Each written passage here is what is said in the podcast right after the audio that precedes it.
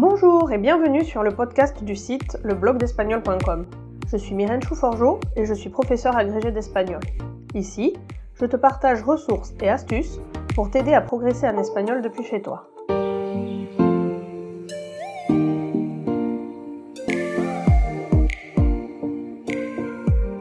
Le blogdespagnol.com, le podcast.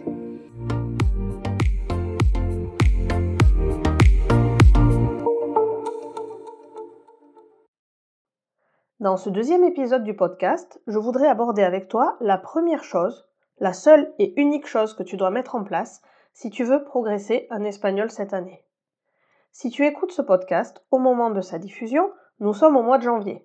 C'est donc le temps des bonnes résolutions et pour beaucoup d'entre nous, il s'agit d'un moment de renouveau. On se remet au travail pour atteindre ses objectifs.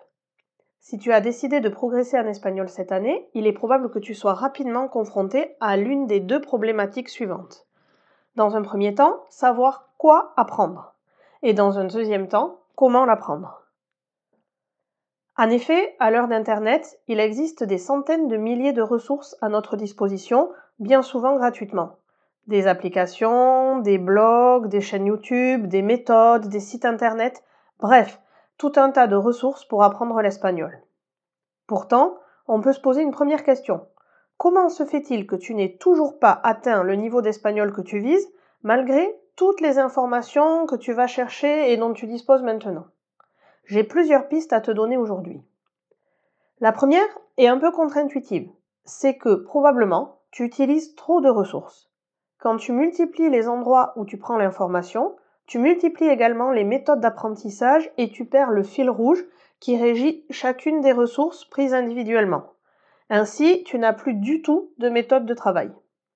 Lorsque mes étudiants me disent qu'ils n'arrivent pas à mémoriser le vocabulaire ou les règles de grammaire en espagnol, la première question que je leur pose est quelle est la méthode que tu utilises? En effet, le problème n'est souvent pas d'avoir accès aux connaissances, mais plutôt de savoir comment les assimiler et de trouver là ou les méthodes qui permettent de les mémoriser. Sache qu'il est complètement inutile d'essayer d'apprendre par cœur. Cela ne te mènera nulle part et au mieux, ce sera de la mémorisation à très court terme. En revanche, il existe des techniques d'apprentissage qui ont prouvé leur efficacité scientifiquement. Il faut donc que tu trouves des ressources qui te permettent de les mettre en œuvre si tu veux progresser vraiment en espagnol cette année. En effet, tu auras beau avoir du contenu à profusion, si tu n'essaies pas de t'organiser, de discerner ce qui est important et de le retenir, tu ne pourras pas progresser. Le deuxième problème auquel tu es sûrement confronté est le manque de structure.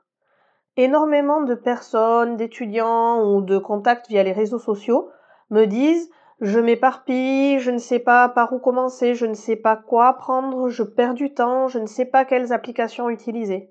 Et effectivement, quand on multiplie les ressources, on perd évidemment la cohérence, la méthodologie que l'on aurait si on se contentait d'un ou deux contenus clés en main. Si tu es dans ce cas-là, tu as donc un problème de structure. Mais que faire? Si tu es perdu face aux dizaines de ressources dont tu disposes pour apprendre l'espagnol, c'est probablement que tu adoptes l'un de ces deux comportements. Soit tu te disperses, tu papillonnes de droite à gauche, et tu passes d'une ressource à l'autre, tu passes ton temps à chercher de nouveaux sites, de nouvelles applications pour apprendre l'espagnol. Et pendant ce temps, tu n'avances pas. Soit tu ne fais rien ou pas grand-chose. Pas par paresse, hein, entendons-nous bien, mais parce que tu es perdu face à l'immensité et la complexité du travail à accomplir. Apprendre l'espagnol te semble insurmontable. L'ampleur de la tâche t'effraie et tu es littéralement paralysé dans ton apprentissage, ce qui fait que finalement, tu n'avances pas vers ton objectif. Tu restes enlisé, tu stagnes et tu culpabilises de ne pas progresser. Tu aimerais bien faire quelque chose, mais tu es démuni et tu ne vois vraiment pas comment commencer. De mon expérience, presque chaque fois que quelqu'un n'arrive pas à progresser en espagnol s'il a vraiment envie d'atteindre un objectif, il commet l'une de ces deux erreurs. D'ailleurs, si tu te reconnais dans l'une de ces situations, n'hésite pas à m'envoyer un petit message à hola.leblogdespagnol.com pour me dire dans quelle catégorie tu te situes et je pourrai compléter mes conseils. En tout cas, j'espère que tu l'as compris à ce stade, le problème n'est pas ta motivation. L'obstacle, en réalité, c'est de savoir quoi apprendre. Et en espagnol, Comme dans la plupart des domaines d'ailleurs, trop de choix tue le choix, et si tu as trop d'options à ta disposition, tu ne sais finalement plus quoi apprendre et tu n'avances pas. Alors en fin de compte, la solution est simple. Ce qu'il te faut cette année pour atteindre l'objectif que tu t'es fixé en espagnol, c'est un programme. Tu peux l'appeler comme tu veux, un programme structuré, un fil rouge, un guide, une formation, un calendrier, un plan d'apprentissage, un agenda. Bref, quel que soit le nom que tu lui donnes, il faut que tu élabores quelque chose qui te dit quoi apprendre chaque jour ou à chaque moment que tu pourras faire de l'espagnol. Pour que tu comprennes bien le principe, je vais te prendre une image qui est tirée d'un tout autre domaine que celui de l'espagnol. Par exemple, si tu veux perdre du poids, tu as bien plus de chances d'y parvenir si tu suis des menus élaborés en amont, que ce soit par toi-même, par un diététicien, par un médecin, par un nutritionniste, que si tu improvises au jour le jour. Dans ce dernier cas, tu te poses des questions à chaque fois que tu veux te mettre à cuisiner. Tu ouvres le frigo, tu cherches quoi cuisiner, tu dois rassembler tous les ustensiles, tu finis par laisser tomber et par craquer sur un bon burger, un plat industriel ou des spaghettis carbo alors qu'avec un programme bien pensé, tu n'as plus qu'à suivre ce qui figure au menu du jour sans trop te poser de questions. Eh bien, en espagnol, c'est la même chose. Avoir un programme à suivre pas à pas, c'est mon conseil pour toi si tu veux vraiment te remettre à l'espagnol cette année et progresser. Tu verras, si tu l'appliques, d'ici un an jour pour jour, tu auras avancé et tu pourras être fier de ta progression en espagnol.